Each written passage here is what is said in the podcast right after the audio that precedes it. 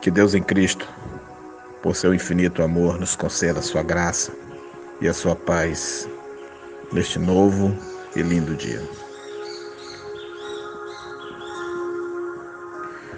O fermento e a farinha, discernindo crescimento de inchaço. Porque virá tempo em que não suportarão a sã doutrina, mas tendo comichão nos ouvidos, amontoarão para si doutores conforme as suas próprias concupiscências.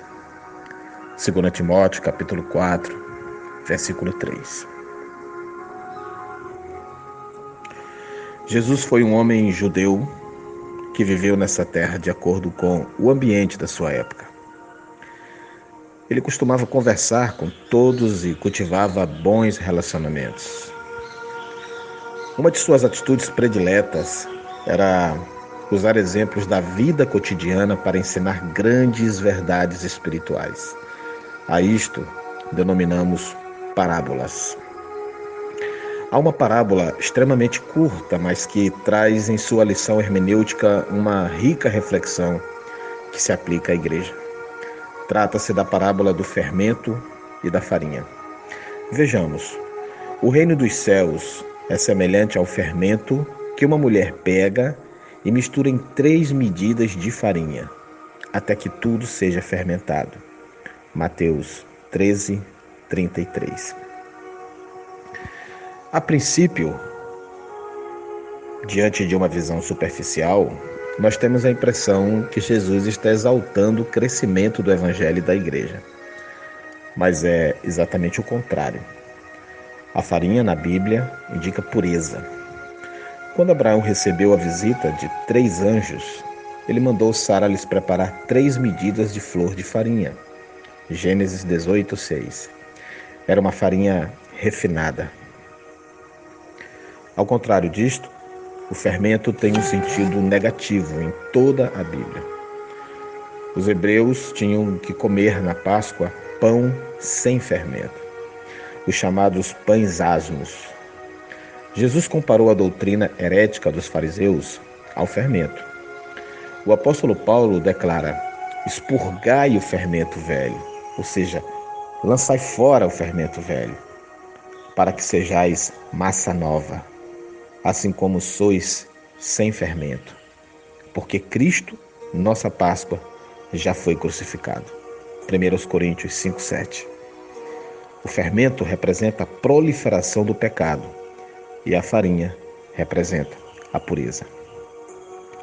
Ao falar através desta parábola que uma mulher misturou o fermento com a farinha, Jesus estava profetizando o que haveria de acontecer em tempos futuros aos seus dias.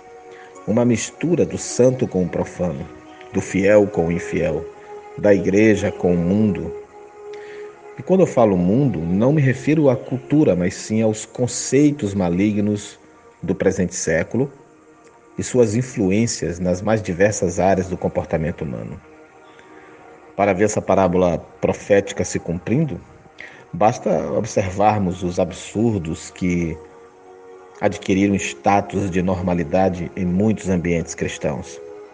Os conceitos de sucesso financeiro, por exemplo, da programação neurolinguística, eles ocupam os nossos púlpitos e as verdades bíblicas são mescladas em suas premissas de prosperidade humana.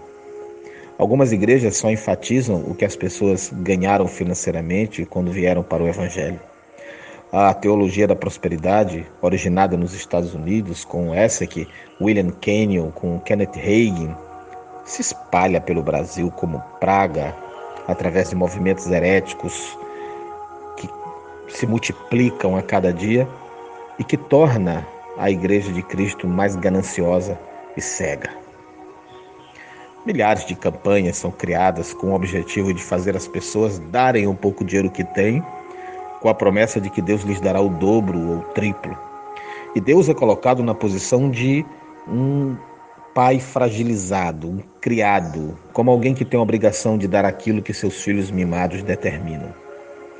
Alguns, maliciosamente, citam o que Paulo disse: Posso todas as coisas naquele que me fortalece, lá em Filipenses 4,13, e usam esse texto para falarem que Paulo podia ganhar muito dinheiro, ter muito sucesso, ser melhor do que os ímpios.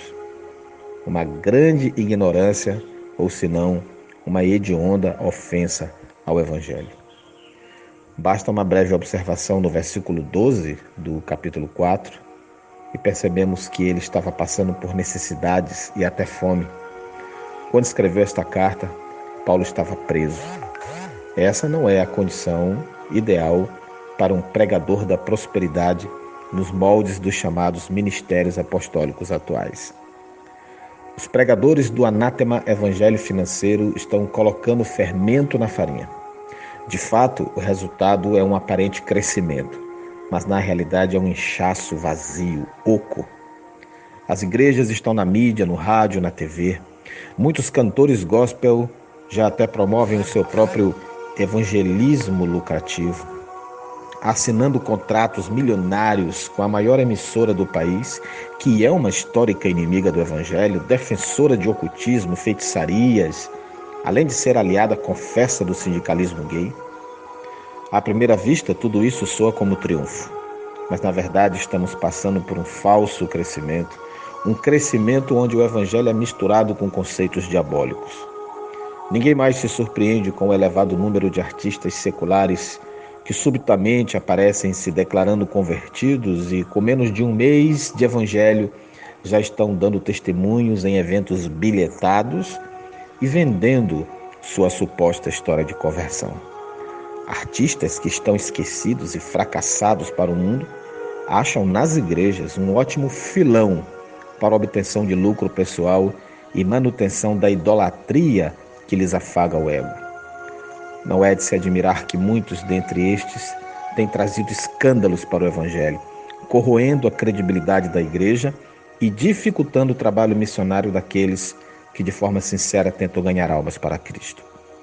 E não sendo tudo isso suficiente, amados, até mesmo muitos evangélicos de renome, incluindo cantores e pregadores famosos, cobram quantias altíssimas em dinheiro para fazer o que eles mesmos chamam de obra de Deus. Em épocas de eleições, como vimos recentemente, muitas igrejas se enchem de candidatos interessados em votos, os quais são comercializados e encabrestados em troca de benefícios mútuos. O quadro é muito maior e outros exemplos não caberiam aqui.